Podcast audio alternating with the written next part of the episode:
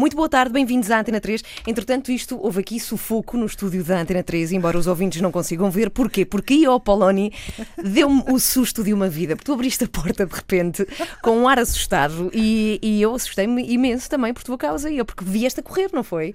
Para chegar aqui a horas a, a esta entrevista. Eu e pensava com um que, grande eu, sufoco. que houvesse sim. alguém lá em cima a receber-me para me dizer onde é que era o Com trompetes. E Afinal, mas merecias, tu- tu sozinha, merecias. pá, não há direito. Não há- Mas sabes como é que é serviço público? Já retiraram essas regalias, mas eu acho que tu merecias Mas ser não por recebida todos, assim. aguenta-te aí. É bem verdade, olha, bem-vinda à Antena 3. É verdade Obrigada, que. querida. E queria partilhar isto com os ouvintes. Foi uma entrevista complicada porque houve uma data que tu não podias, depois não podíamos nós, depois finalmente conseguimos ter-te aqui. Aí, o Apoloni, é, enfim. eu- Tu és daquelas pessoas que dispensam apresentações, eu acho que toda a gente sabe quem és e o que fizeste, mas há muitas histórias que ficam por contar, nomeadamente sobre quem é que tu eras quando eras pequenita, que são coisas que contas numa biografia recém-publicada, que se chama apenas Eu Apoloni, escrita pelo Carlos Quintas, e tu escreves coisas muito bonitas, nomeadamente sobre o que era a Itália no pós-guerra. Chegaste a ser pastora também, eu acho essa Sim, história sim. muito gira mesmo. É fabuloso, sim. E como é que vens a Portugal? Como é que tornas numa das eh, maiores e mais ativas feministas deste país, de Portugal, não sendo o teu país de berço, Portugal, não é? Comunista também. Sim. E, eu, e sobretudo tens uma vida amorosa. eh, Dramática e triste, mas também muito, muito empolgante, devo dizer-te. É daquelas histórias, por exemplo, a minha vida amorosa não merece um livro destes. Eu não podia. Porque é zero Bom, mas não interessante. te esqueças de uma coisa, eu já tenho uma certa idade, não é? Portanto, o Carlos Quinta escreveu isto de uma maneira notável, porque Uhum. foi feito em seis meses. E ele apanhou a minha essência, porque, como ele é ator, conseguiu meter-se dentro da, da minha personagem. Uhum. E esta é uma vida agridoce, portanto. Eh, o que se quis transmitir é todas as emoções positivas e negativas que me aconteceram na vida, portanto, aquelas que me marcaram profundamente. Eh, se calhar eh, haverá outras, mas é tal coisa. Como é que eu me posso esquecer quando aos meus 5 anos ia a guardar as minhas ovelhas e havia tanta lama que perdi as socas? São Olha, coisas deixa-me deixa-me só interromper-te eu, e, e eu não quero muito interromper nesta entrevista, porque quero que sejas tu a falar, mas é que temos aqui também a Núria Pinto. A Núria é- é- está encarregue de todos os conteúdos que podem ver no Facebook da Antena 3 e queria gravar um vídeo em direto connosco também para vocês poderem ver, ouvintes da Antena 3 aí ao vivo também. Então estamos no ar a partir de agora em direto na Antena 3, em direto no Facebook, precisamente. Podem conhecer, quer, quer dizer, já sabem quem é Io, não é? Mas Ora, podem conhecer o toma. livro que está aqui. eh, Chama-se Io Apoloni, Uma Vida Agridoce. Cá está. A Io é a nossa convidada até às duas da tarde. Uma das histórias é que, na verdade, tu não te chamas Io. É uma coisa que tu decides adotar quando já. Tu não, és não, Io. não é adoptar, não. Eu vou-te explicar a história Então do meu nome, que lá. é muito interessante. Sim. Portanto, o meu nome é Giuseppina. Uhum. Eh, para alguns sou Giuseppa, para outros sou Pepinella, para outros sou Pina. Eh, depois houve um produtor italiano que me pôs o nome Io. Então, olha que original, querido. Eu disse, tá bem, então vamos ficar Io. Um dia vou visitar o meu irmão que morava em Padova e entrei na Basílica de Santo Antônio de, Santo Antônio de Padova, não é? E então o que é que eu vi? Vi escrito aí Iosef. Portanto, as primeiras letras Eras tu, Io eras tu. é o latim antigo, portanto faz parte mesmo do meu nome.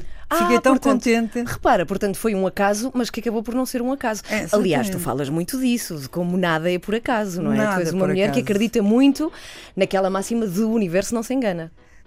Não sei se o universo não se engana ou não, mas eh, pergunto-me muitas vezes eh, das circunstâncias, porque é que acontece isso. Por exemplo, hoje estava a vir para cá e lembrei-me que fui passar férias eh, em casa da minha irmã, lá na aldeia, numa aldeia pequena, muito pequena, e aparece-me entre as mãos um jornal. E eu vejo esse jornal.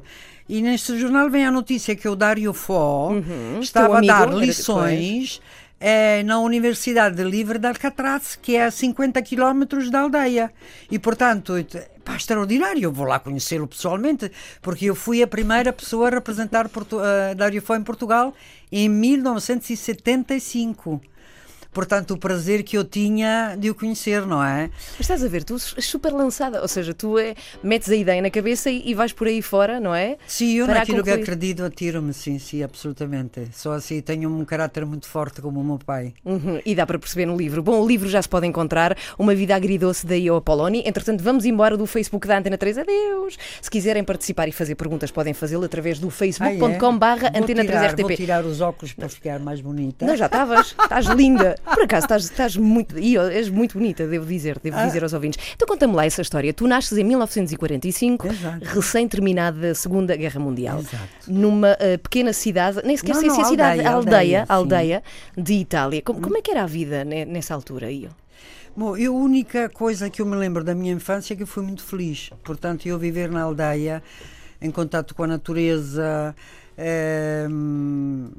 nem sequer tínhamos casa de banho, eh, portanto, vivia em comunidade. Nós éramos eh, o clã Apoloni, portanto, era meu pai, mais o irmão, mais respectivas mulheres, respectivos filhos.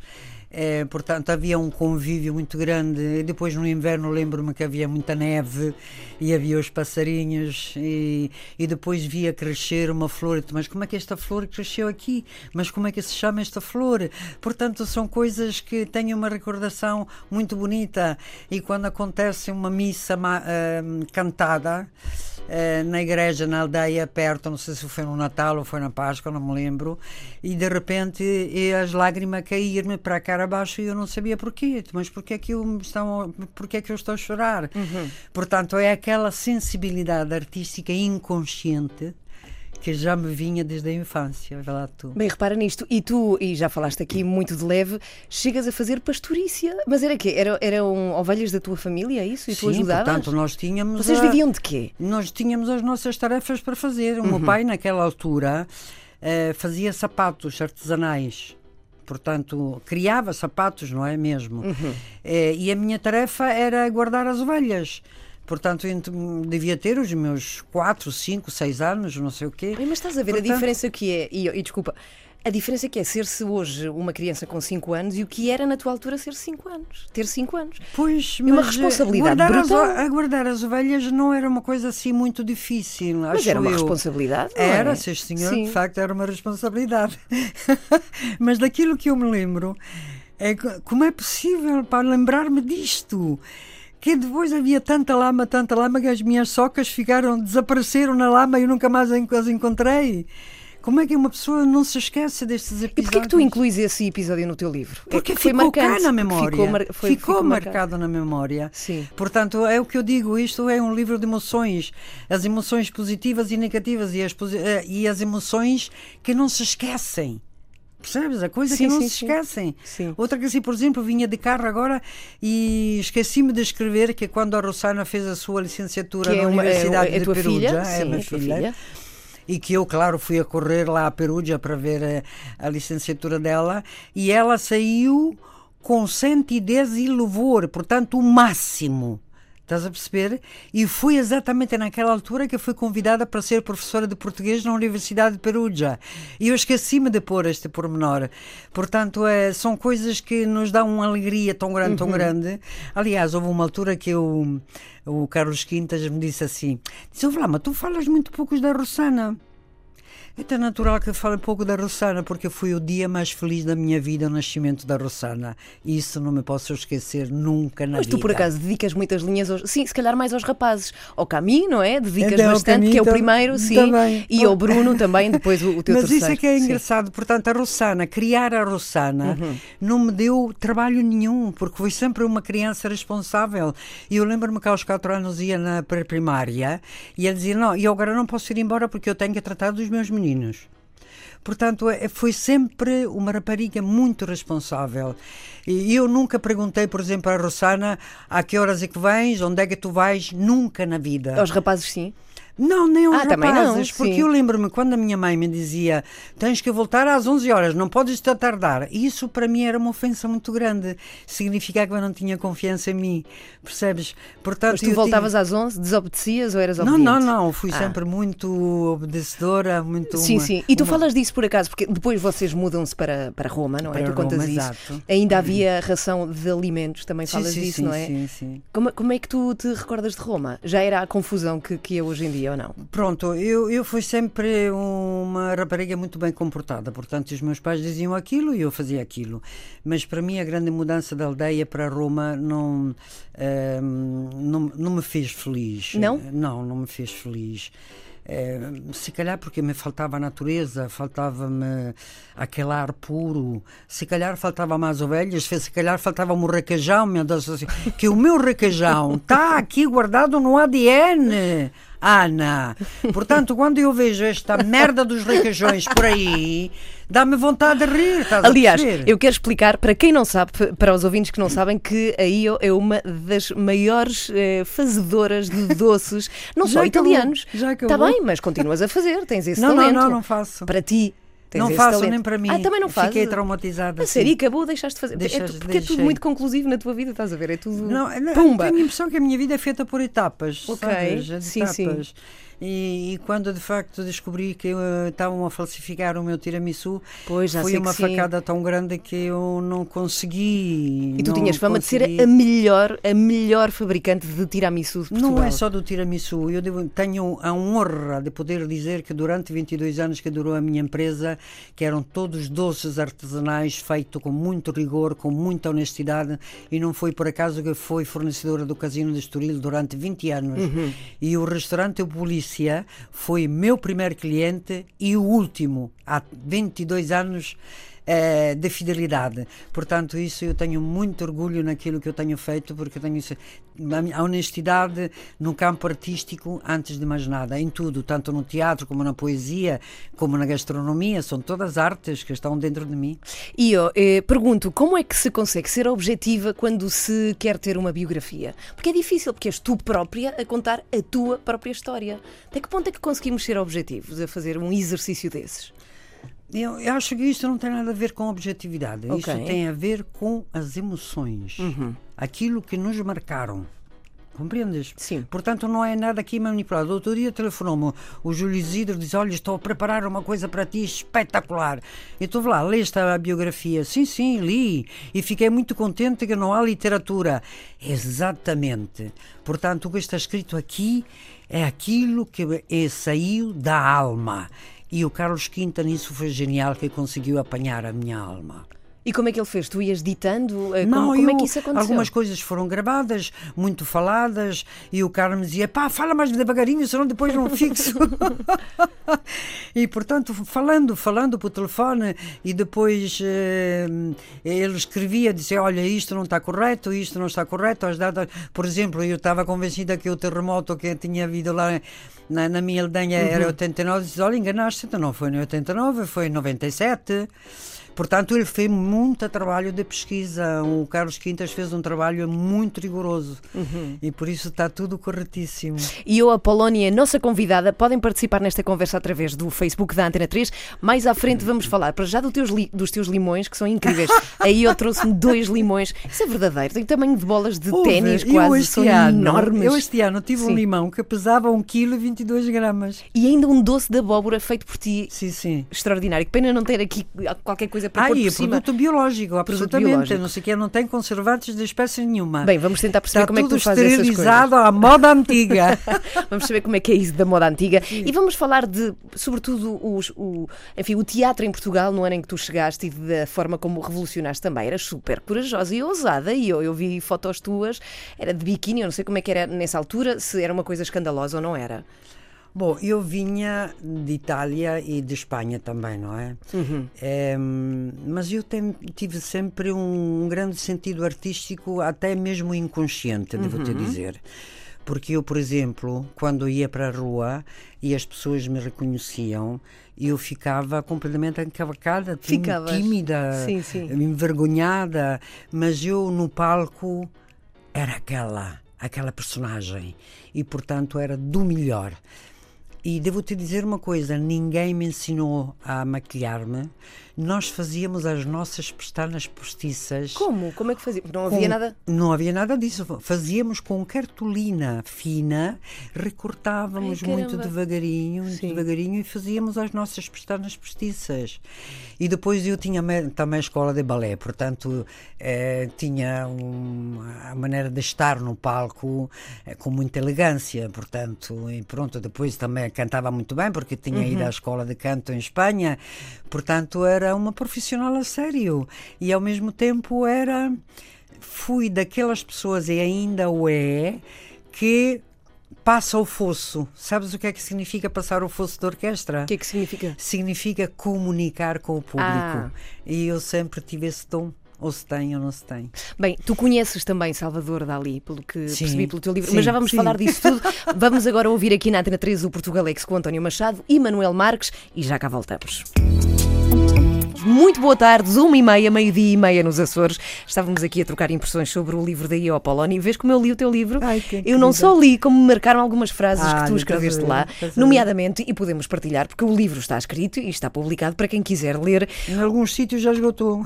Esgotou o livro. Já Sabes já que encontrei? sítios, Sim, encontrei numa livraria que é Ler Devagar. Ah, Na LX Factory, por acaso era a última cópia, devo olha, na dizer. FNAC da, da, das Amoreiras já está esgotado. Porquê que achas que a tua vida desperta tanta curiosidade, Io?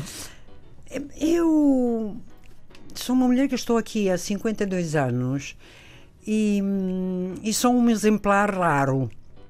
Portanto, como é que é uma italiana, que agora não sou italiana, sou portuguesa, Tu tens eu- nacionalidade, eu, não é? Pedi, pediste, sim. Uhum. eu pedi a nacionalidade portuguesa em 1975 e perdi a italiana. Mas não perdi, evidentemente, o ser italiana também. Portanto, eu sou uma mulher com duas pátrias. E isso ninguém me tira, porque, como é óbvio, eu vivi até aos 18 anos em Itália, portanto, as minhas raízes mais profunda, os meus pais, e alguma vez posso me esquecer disso. Não posso? Mas há alguma personalidade específica que tu tenhas que achas Portanto, que vem de Itália? Acontece, não, tem a ver que eu amo profundamente este país. E amo profundamente este povo. Este povo é único. Não te esqueças que é um povo que tem mil anos. Portanto, e tem o seu ADN, umas qualidades que outros povos não têm. E eu, com distanciada, portanto, com as minhas origens italianas, posso ver o comportamento deles. E vejo que são generosos, são amáveis. Quando são amáveis, não são humildes, são amáveis por natureza, porque são assim. Se uma mulher tem um furo numa, na autoestrada, aqui em Portugal param. Em Itália não param, Não em param? França também não, Não. em Espanha também não, compreendes? Portanto, é tudo. hum, e, e e eu acho que isso tem a ver mesmo com o ADN das- de- do, do português. Mas tu dizias, eu perguntava porque é que as pessoas têm este fascínio em saber de ti, em saber o Porque que eles fizeste. sabem que eu gosto deles, porra, tão simples como Achas isso. que é só eu. isso? Eu acho que também tem a ver com uma questão de transgressão, transgressão de regras e de ir até ao fundo das coisas, eu acho. Isso lê-se eh, lê-se e percebe-se no, no Transparece livro. É uma espécie de, de não medo, de não medo de fazer as Transparece coisas. sempre a minha sinceridade. Uhum. E isso acho que cai sempre muito bem às pessoas. Porque hoje em dia as pessoas têm medo de falar, as pessoas são falsas, as pessoas são cínicas, as pessoas eh, têm sempre muito cuidado com o que dizem. Eh, eu não, eu digo de facto aquilo que vem cá dentro. E há uma frase que um amigo meu me disse assim: Oi, eu tirei esta frase, que olha que as pessoas podem levar a mal. Não diga lá palavrões. Eu, não, não posso. Ah, tu dizes. E eu queria posso muito falar mudar. sobre esta questão. Eu, Eu, eu sei qual é a posso frase. mudar essa palavra. Posso ler a frase? Eu acho que é esta frase, que é os homens, é esta? Sim. Os homens não pensam com a cabeça, mas com o. E eu não posso dizer essa palavra Olha, aqui em direto na Antena 3. Pronto. Mas é essa mas eu no a que livro, tu te referes, é? exatamente, mas Sim. eu no livro posso ter. Porque se eu digo de uma maneira mais ligeira, Uhum.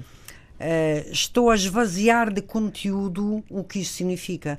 Há um texto do Milor Fernandes, que é um grande dramaturgo ehm, brasileiro, que faz a apologia do palavrão. Mas não é o palavrão grátis. Percebes? Não é o palavrão eh, dito à Uhum. Gratuito, balda. não é? Gratuito. É o palavrão que se diz na altura porque é esse o sentido. E eu, de facto, eh, para desopilar o meu fígado também, eh, digo muitos palavrões.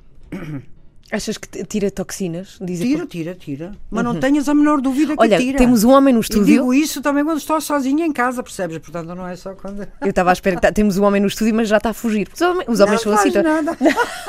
é o André Santos, que é ah. produtor do programa da manhã, e eu ia aproveitar para te perguntar sobre esta, sobre esta frase. É uma frase que tu dizes convictamente?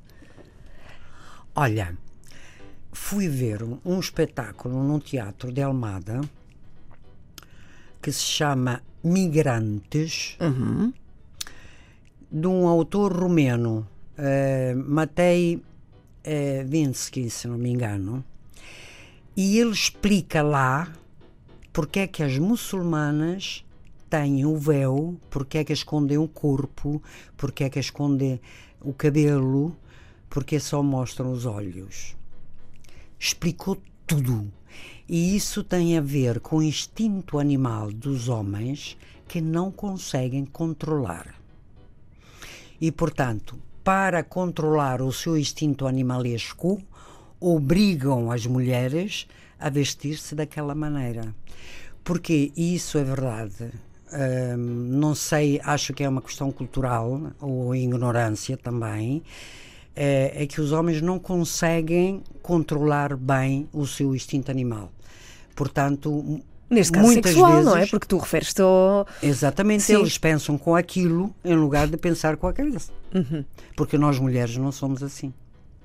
Não somos, somos como? Nós mulheres temos outra cultura. Portanto, eh, toda a nossa história eh, masculina e feminina é completamente diferente. Portanto, o homem é o guerreiro, é o conquistador, é o agressivo. Já viste, todas as guerras foram sempre feitas por homens, não foram feitas por mulheres. Portanto, o seu instinto animal é muito enraizado neles. Quem é que viola? São os homens, não são as mulheres.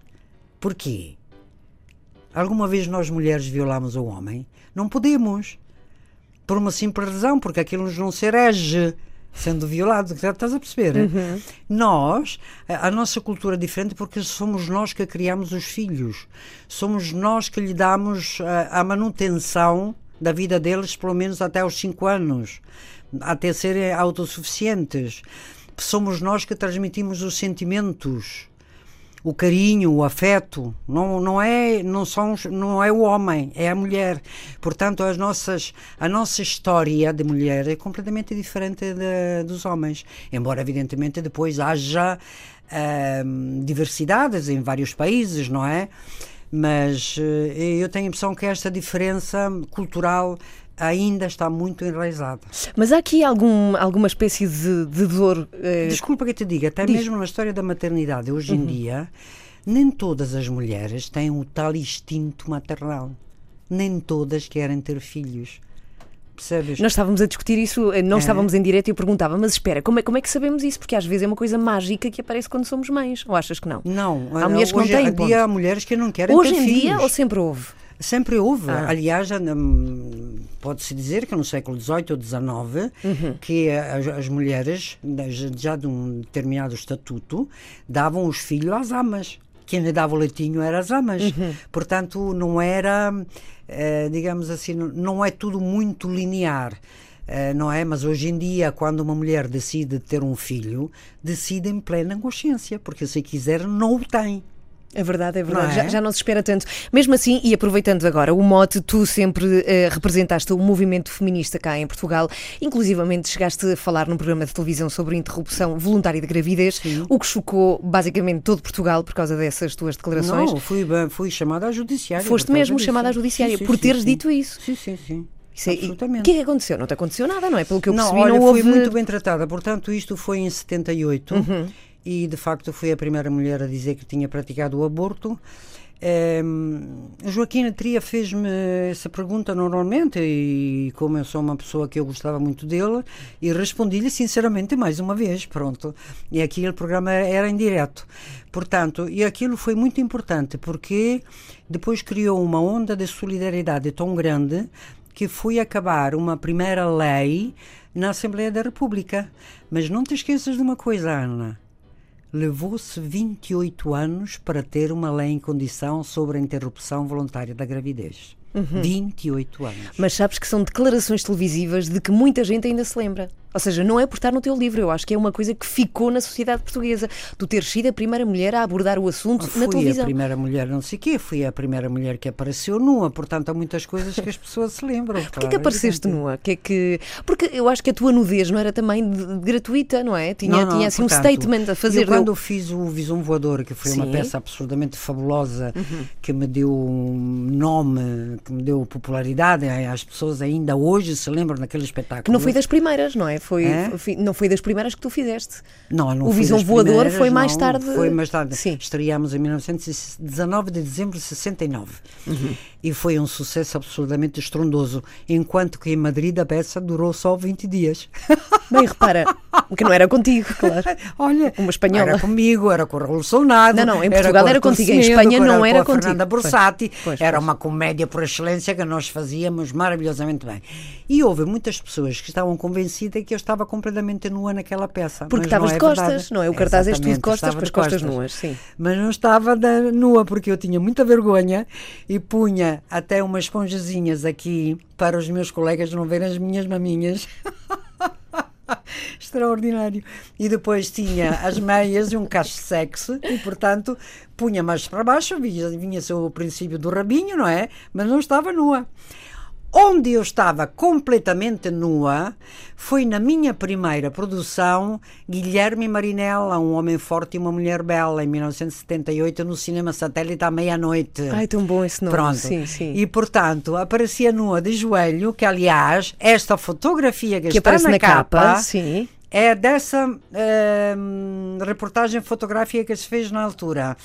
Porque o cartaz era eu de costas, que também fui chamada à judiciária por causa disso, e era recortada como uma vaca. O acém, o bife. Ok, ok, Pronto, ok, ok, etc, ok, então. ok.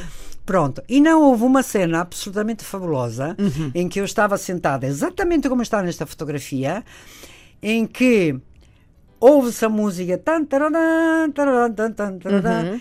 e o meu homem com um- uma faca e um garfo deste tamanho a comer-me.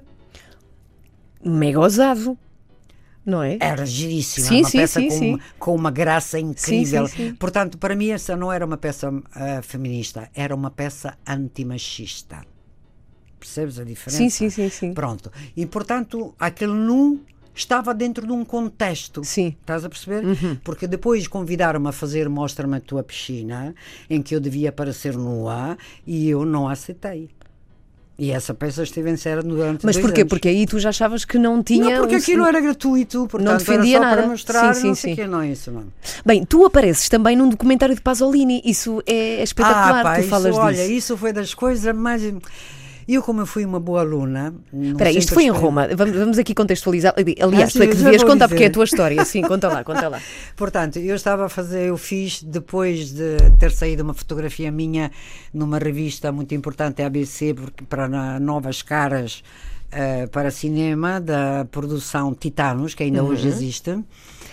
E então eh, o meu irmão disse: se, tu queres ser atriz, tens que estudar. Mas eu vou estudar aonde? Disse: então tens que ir ao Centro Experimental de Cine- Cinematografia, que ainda hoje em dia é das melhores escolas de cinema da Europa. E então eu fui uma boa aluna eh, quando acabei o curso e mandaram-me para o Festival de Veneza. No Festival de Veneza aconteceram coisas absolutamente fabulosas. Entre elas, qual é que foi? Foi eu ter conhecido o Pier Paolo Pasolini em que ele me filmou. Não, não era um bem filme, um documentário importantíssimo sobre a vida sentimental e sexual dos italianos dos anos 60. E, portanto, filmou-me, eu dei a minha declaração, uma coisa que dura 15, 20 segundos, não dura mais.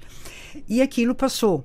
E, entretanto, também houve um produtor espanhol muito importante, o Cesário Gonçalves, que era produtor da Lola Flores, da Sarita Montiel e não sei o quê, que me contratou para fazer um filme em Espanha. Foi aí que tu foste para a Espanha, E não é? foi e foi daí que depois vieste para, para Mas Portugal. para lá, Sim. Hum. e entretanto, eu em outubro, estreiei-me em teatro Sim. no Ridotto dell'Eliseo, portanto, um teatro mais pequenino que é na Avenida Nacional, em Roma, onde fiz a peça durante 20 dias e depois parti. E ainda me lembro que a minha mãe me acompanhou ao aeroporto e eu tinha um casaco cor de mostarda com uma gola de eh, repousa lindíssima e a minha mãe acompanhava-me ao aeroporto. E fui fazer o tal filme em Espanha. Depois, o filme tinha que durar 20 dias. Em lugar de durar 20 dias, demorou 3 meses. Por causa da... Fartei-me de ganhar dinheiro. Por causa da chuva, sim, por não, causa é por causa do mau tempo, sim. E, portanto, hotel 5 estrelas, chofer à porta, 18 anos, enfim, Imagina, é loucura, sim. completamente, percebes? Tive sempre o meu lado aventureiro também muito forte, mas o aventura controlada, estás a ver? Pronto, portanto, aí depois então fiquei em Espanha depois andei à escola de flamenco, andei à escola de canto, fiz outro filme com o Juan Bardem, que é o tio do Javier uhum. Bardem. É, depois estreiei-me como cantora no Casino de Gibraltar. E o meu. Uh, e conheci, isso não me consigo lembrar como é que foi. Conheci uma jornalista que se chamava Magé, que era correspondente da revista Plateia em Portugal. E ela fez-me uma grande reportagem fotográfica, eu em biquíni, mais uma vez, toda bonozona, etc e tal. E o Eduardo Damas, que era um dos autores de, que nessa altura trabalharam no Maria Vitória, conseguiu localizar o meu agente artístico, porque nós Sim. em Espanha tínhamos o nosso agente artístico. E ele me convidou para fazer uma revista eh, aqui em Portugal. E eu digo, como queria fazer teatro também em Espanha, então olha, se calhar não é má ideia pisar um palco, sempre adquiro mais experiência, etc. E, tal. e portanto me convidaram como atração internacional, como se dizia sim, sim, naquela sim. altura. Se foste recebida assim com pompa e circunstância quando Absolutamente. chegaste. Houve a RTP que eu fiquei completamente pasmada pasmada, porque vi anos e anos depois, tem a gravação da minha chegada ao aeroporto com o Camilo, com o Eduardo Damas, é aí que tu conheces Camilo de Oliveira, sobre o qual temos que falar, é incontornável. Até porque é uma história, é uma história maravilhosa, porque mete aventura, mete mais uma vez e o Apoloni sem medo nenhum e mete até garrafas atiradas pelo ar. São, são, estás a ver, são histórias Caramba, magníficas. Tu, tu, tu, de facto leste Eu li o teu livro, antes, mas antes de falar disso, eu queria aqui ler dois comentários de ouvintes da Antena 3, Sim. porque depois eu tenho medo que eles não deixem de ouvir, ah, não é? Tá bem. O João diz: no Expresso saiu uma notícia da Paula Cosme Pinto, que é jornalista, onde diz que há relatos de mulheres que violam homens. Cá está. Ah, é? Pelo menos no Zimbábue foi confirmado no Zimbábue os homens são violados. Pelo menos ficamos a saber Ai, disso. O João Adorava quis dar-te aqui. Como é que eles fazem. e a Graça diz: cuidado que ela solta uns palavrões jeitosos. Portanto, há aqui uma ouvinte que te não, conhece não, e eu, eu, a palavra dona, vou-me portar muito bem, não vou dizer palavrão nenhum. bem, nós já cá voltamos, temos um recado para vos dar da Antena 3, tem a ver com sexta-feira, dia 5 de maio. Alternativa Pop. E um concerto que vai acontecer precisamente com o apoio da Antena 3 é este. À sexta, a música volta à moagem. Sons à sexta com Mira um Lobo.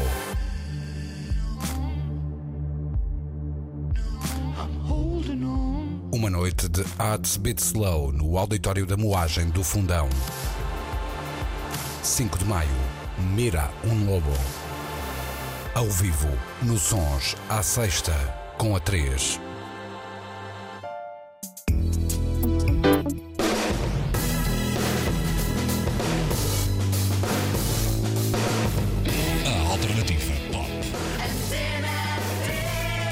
Ora bem, cá estamos de volta com Io Apoloni, a nossa convidada hoje nesta tarde na Antena 3, porque tem um livro, uma biografia acabadinha de publicar, Uma Vida Agridoce, é assim que se chama esta biografia da Io Apoloni, e ficamos mesmo há segundos da história em que tu conheces Camilo de Oliveira, eu acredito que tenha sido, foi o homem mais importante da tua vida ou não? Nem por isso.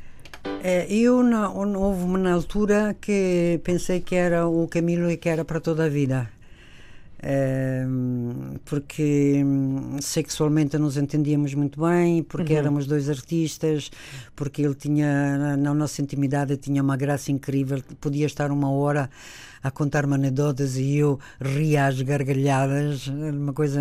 E depois há uma coisa que para mim foi muito, muito importante. Eu não fui uma aventura para o Camilo. Uhum. Ele, devido a mim, a paixão que apanhou por mim, saiu de casa que estava casado há 12 anos, fui viver para um quarto e a mulher só lhe deixou cinco contos na conta bancária. Portanto, não, não, a nossa história não foi brincadeira nenhuma. Uhum. E de facto, quando depois uh, fiquei grávida, tive a primeira casa e tive o, vivíamos juntos, e eu pensava de facto era para toda a vida. Mas afinal não fui porque ele era muito leviano e atraiçoava-me muito e chegou Uhum. uma altura que eu não aguentei mais e acabou. Mas, mas é uma história que te acompanha um pouco, não é? Este, este tipo de relacionamento. Porquê, porquê que será? Eu acho achas que tem a ver com o mundo artístico ou porque é mesmo assim ou tem a ver contigo? Não, não, não, Não? Tem a ver com uma coisa. Ehm, tenho estudado bastante este assunto porque eu, como vivo sozinha, portanto, tento analisar as situações. Uhum. Eh, para o Camilo, por exemplo, ir para a cama com uma mulher era uma. Era um ato supérfluo, não, não significava nada. Era um despejar. Eh, portanto, não havia nenhum envolvimento Sentimental. sentimental, de maneira nenhuma. Mas seja como for, eu adivinhava porque o comportamento dele era diferente. Portanto, o sentir, aquele sexto sentido que nós mulheres eh, temos em muitas coisas. Portanto, eu dava-me conta que havia qualquer coisa no ar que não estava bem. Mas para ele, do ponto de vista sentimental, como para ele, como para muitos outros, não é, epá, apetece-me comer aquela, pá. Epá, vou, vou ver se consigo. É nesse sentido, percebes? Portanto, não há envolvimento sentimental. Enquanto nós mulheres, quando amamos um homem, pelo menos no meu caso, quando amo um, um homem, eu não desejo outro, não me apetece ir para a cama com outro. Eu só te amo a ti. Só tenho tesão para ti. Mas nada. Desculpe lá, as palavras têm que se usar como é. Depois, quando não te amo, não me toques. Acabou. É assim. É por isso que considero-me um bocadinho uma força da natureza, porque sou assim. É a verdade por excelência. Uhum. E depois tu tens, tens o Camille, que é filho do, do Camilo de Oliveira. Espera aí, mas há uma história que eu tinha deixado aqui no ar, que há de facto uma história em que a, a mulher do, do- a- não, era, não era divorciado, não é? Na altura não era assim tão simples esta questão de, de, de uma pessoa se divorciar da mulher. O, Cam- o Camilo, acho que nunca se divorciou eh, por muito respeito e consideração por essa mulher. Uhum. O, Cami, o Camilo chegou-me a contar que uma vez tiveram que pôr lençóis no prego para ter dinheiro para comer. E tenho a impressão que o Camilo, apesar de todos os defeitos, acho que esse primeiro casamento o marcou profundamente e acho que eu não quis dar esse desgosto a essa mulher. Mas há um dia, e tu contas isto no teu livro, em que tu estás a jantar com ele e ela aparece e atira uma garrafa pelo ar que Sim, podia ter E atingido. fui, e fui ela que me denunciou a PIDA e eu tive 48 horas para sair do país. É por Coisa que não aconteceu, porque não foste para embora. Uhum. desencaminhar um homem casado. Como não? E eu tive muita sorte que um dos autores, Aníbal Nazaré, era amigo de Silva Paz. E, portanto, conseguiu safar a situação. Mas eu fui chamada à PIDE. Eu fui chamada à PIDE. Portanto, ela viu de facto em mim o grande perigo. Portanto, não era mais uma mulher que Sim, o marido sim, sim. comia. Estás a perceber? Sentiu o grande perigo. Essa pessoa ainda existe? Essa- a mulher Acho do, do Camilo? acho que Mas vocês viva. nunca, nunca mantiveram não, nunca mais. relação? Não, nunca, nunca, nunca tivemos relações. Enquanto tenho uma ótima relação com a Luizinha, que foi a, a mulher que teve depois de mim, Uhum. e com a Paula Marcelo, que é a viúva do, do Camilo, continuamos a ter uma ótima relação. E com ele também. Tu, tu Com- com chegaste o a ter uma claro, relação claro ótima que com o Camilo, não é? sim, claro que sim. eu sim. cheguei-vos a ver em vários programas Claro de televisão que juntos. sim, Sim, sim. absolutamente, absolutamente. Aliás, eu tenho para mim uma máxima que é muito importante. É muito mais fácil dar-se bem que dar-se mal. Portanto, depois dos primeiros tempos da separação, Uhum. que custou, como é óbvio, não é? Não foi fácil. Mas depois, felizmente, tudo se aplanou e ficou uma amizade muito bonita. E eu, como é que era ser atriz nos anos 60 e 70 de teatro? Era loucura, não é? Não tinha nada a ver com isto. Vocês tinham. ti- De facto, vocês eram gente famosa, mas a sério, não é? Bom, mas tu não sei se sabes, por exemplo, no caso concreto do Visão Voadora, nós fizemos mais de mil representações.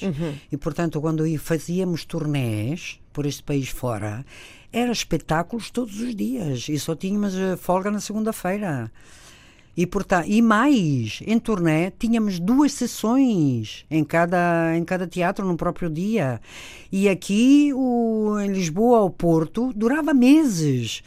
Portanto, quer dizer, mas isso são os tais sucessos. eh, Enfim, houve também outros sucessos, mas eh, hoje em dia lembrar. Para lá, não vais longe. A Amália esteve sete anos em É cena. é do, do La Féria. E não? eu já lhe disse ao La Féria que esta malha vai estar 10 anos em cena. Portanto, estás a ver, há espetáculos significativos que ficam anos e anos em cena. Mas e vocês ah, atingiam um sucesso brutal, ou seja, eram mesmo famosos a sério. Um, Mas um ator de teatro absolutamente, era sim. muito mais famoso do que hoje em dia um ator sim, de teatro. Sim, sim, absolutamente que sim. Aliás, hoje em dia, porque é que se faz as telenovelas? Faz as telenovelas. Olha o caso da, da Alexandra Lancastre, por exemplo. A- Ela deve a fama que tem, de facto, às telenovelas. Por isso, quando ela depois vai fazer teatro, tanto no Teatro Nacional como agora no Trindade, está sempre esgotado. Portanto, hoje em dia a televisão tem uma força inacreditável. Tu falas aqui do livro, eh, no teu livro de um aspecto curioso, não me queres, não me queres esquecer de falar contigo sobre o Dali, que tu conheceste Ah. Dali e Miró, temos mesmo que falar deles os dois. Tu falas no teu livro de um aspecto curioso que é a claque, que era uma coisa que se fazia, que era alguém estimular as palmas. Sim, mas quando- ainda hoje há. Como é que é isso? Explica-me lá como é que isso Então funciona. são umas pessoas que são pagas de propósito para estar na plateia, para quando entra o artista aplaudirem e o público vai atrás. Para destacar aquela pessoa específica. Exatamente. Mas como é que isso se decidem, não é? Decidem que eras tu é ou decidem. assim, é o produtor Sim. ou é o encenador que decide, olha, quando acontecer esta cena, taca, taca, taca, taca, batam palmas e o público vai atrás. Bom, Salvador Dali e Miró, como é que isso aconteceu? Tu Portanto, conheceste os eu- dois? Uau! Eu estava em Cadaqués, estava a Uhum. filmar com o Juan Bardem, um filme que se chamava Le Piano Mécanique, com a Melina Mercury, com o Eddie Kruger, com o James Mason. Eu jogava a carta com o James Mason, pá! Isto é uma coisa fabulosa. E então, na altura do almoço, íamos tomar café no Café Central de Cadaqués. Que eu depois, numa viagem que eu fiz Itália com os meus filhos, os levei a Cadaqués para lhe mostrar o sítio onde a mãe tinha filmado. E então, e o Salvador Dali andava sempre com a sua corte atrás, não é? A tomar café aí no mesmo bar. E não sei porque reparou em mim, porque eu de fato era muito bonita, e ele sai-me com esta frase: Você tem uns olhos muito bonitos. E eu nunca mais esqueci isto, rapariga. Pois, com certeza, Pronto. claro. E depois, eh, portanto, são estas coisas. Depois, quando fui viver para Madrid, Sim. eu frequentava muito um bar que se chama, que ainda hoje em dia, Café, Café Gijón, que é como se fosse o Olha Arcádia, o Café Arcádia, Uhum. ou como se fosse o café que há lá no Rocio, como é, que se brasileira? chama? A Não. brasileira. Ah, no Chiado, sim. Portanto, não, não tanto, mas, portanto, só era- um café onde havia tertúlias, encontros Ok. Uhum. dos intelectuais, de todos os artistas, etc. E eu frequentava muito. E, portanto, um dia houve este menino do Miró que disse: Espera lá, tinha lá a toalheta à frente e fez-me o desenho da minha cara e depois assinou e tudo e deu-me. E eu guardei tens aquele um pedaço. E eu guardei um original de de, papel e meti dentro de um, de um, ah, um dossiê e ficou guardado durante assim, quase 50 anos. E um dia, com o Carlos Quintas vai lá à casa e estivemos a espiolhar fotografias, tá, tá, tá, porque eu tenho, meu Deus, para organizar aquilo, minha Nossa Senhora, não serei eu. Eh, se os meus filhos estiverem interessados, que façam um dia. E um dia descobrimos no meio de um dossiê o- os desenhos do Vasco Lima Couto, que foi um grande poeta, também ator e desenhador. E isto do Miró, disse, mas ouve lá, tu tens um desenho do Miró, está metido aqui e ainda não molduraste, mas não, não és maluca nem nada. Então está bem, pronto, então vou-te fazer a vontade. Mas já, já emolduraste? Já moldurei. Já emolduraste. já. Bom, e o Apoloni está connosco aqui durante pouquíssimos minutos mais, porque estamos muito em cima da hora. Tenho aqui um recado de Fernando Ferreira, que é o ouvinte da Antena 3, através do Facebook, que diz: recentemente descobri um LP da IO, publicado nos anos 80, intitulado Ser Mulher. Viver Mulher. Ah, ele diz Viver. ser mulher, mas é viver mulher, fica aqui a correção da, da IO. Mostra claramente o lado feminino que o seu discurso passa. Fiquei fã de uma faceta que desconhecia. Portanto, o Viver Mulher, juntamente com o Filho Nosso, foram duas canções que o Arido Santos Que escreveu. e o Fernando E Tordo Tordo. escreveram ah, para mim. impressionante. Sim. E depois, o Viver Mulher era um título espetacular, portanto, dei a esse meu espetáculo que eu fiz, Viver Mulher. Claro, pedi autorização ao Ariatório e não te importa que o espetáculo se chame Viver Mulher.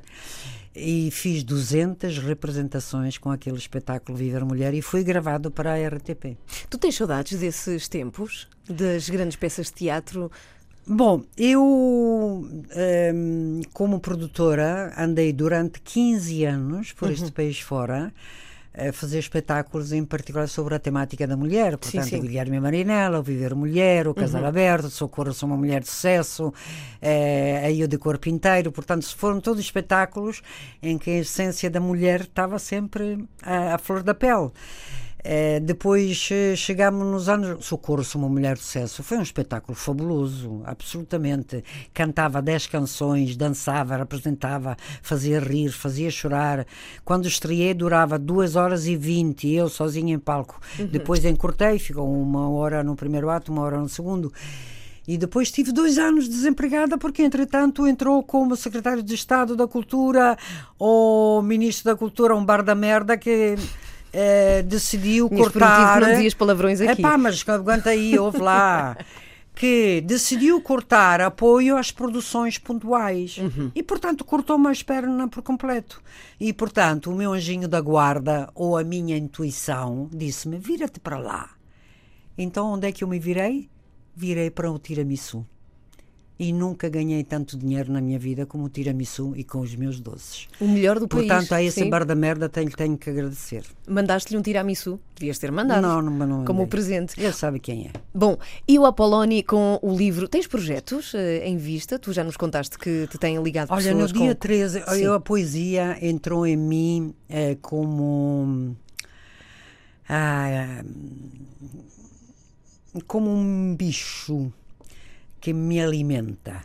Portanto, nós tentamos alimentar o nosso corpo e não nos preocupamos muitas vezes alimentar o nosso espírito. E eu, através da poesia, e em particular através da descoberta do grande poeta Jorge de Sena, que muita Sim. gente, infelizmente, não conhece, e é o maior poeta depois do Fernando Pessoa do século XX. Ehm, fiz o meu espetáculo Poemas na minha vida, que eu digo é um, é um espetáculo que eu posso fazer a vida inteira, porque esses poemas não passam, eh, não passam de moda de maneira nenhuma. E, portanto, a poesia é uma maneira de me sentir. Olha, sabes o que é que estou a tentar agora decorar? Quê?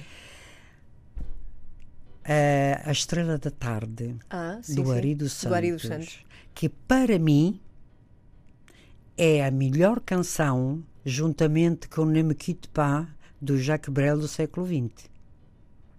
E, portanto, agora quero dizê-la mesmo como poesia, porque é um texto fabuloso. É isso que estás a preparar? Tô. Sim. E agora vou no dia 13 de junho, Uhum. vou a Ponte Sor fazer um recital de poesia. E estive no dia 24, tive a honra, no dia 24 de abril, fazer um recital de poesia na Fortaleza de Peniche. Ouviste? Onde saíram de lá, fugiram de lá o Dias Lourenço e o Álvaro Cunhal. Sim, eu estou a rir-me, eu, eu vou explicar aos ouvintes porque é que eu me estou a rir. Por causa do teu entusiasmo a dizer as Mas coisas, ouve, é contagiante. lá, é, é, é fabuloso. contagiante, sim, sim. O Dias Lourenço deu-me uma prenda de casamento. O Álvaro Cunhal assinou-me todos os desenhos dele. E eu tenho em meu poder. Desculpa lá, quer dizer, Não, é são pessoas espetacular. Sim, que eu sim, tenho sim. considerado, embora eu hoje em dia não seja eh, militante de partido nenhum. Qual é o teu mas autor- eu, pronto, continuo a ser uma pessoa absolutamente revolucionária de esquerda, como é Sim, óbvio, sim, não é? Claro. Olha, quem é que te ficou como melhor amigo desses tempos? Ator e atriz? Tu, tu lidaste com muita gente, não é? Meu Deus, mas houve, quer dizer, a Manuela Maria, adoro a Manuela Maria, Uhum. Eunice Munhoz, adoro Eunice Munhoz, o Carlos Vieira de Almeida, mas pelo amor de Deus, ouve lá, isso são, é tudo fazer, é a família. São pessoas de família que a gente pode estar meses sem se ver, mas quando nos vimos é como se fosse ontem. É fabuloso. Muito bom. Bom, muito obrigada. Infelizmente vamos ter que dar por fechada Oh, esta Ana, conversa. E- Foi um prazer enorme estar também contigo. gostei muito, muito de Parabéns. ter cá na Antena 3, trouxeste sol e entusiasmo a esta emissão de rádio, devo dizer-te. E o Apolónio, uma vida agridoce, já se encontra à venda. É só adquirirem e lerem estas histórias e muitas mais muito interessantes da vida de Io Apolónio. Obrigada.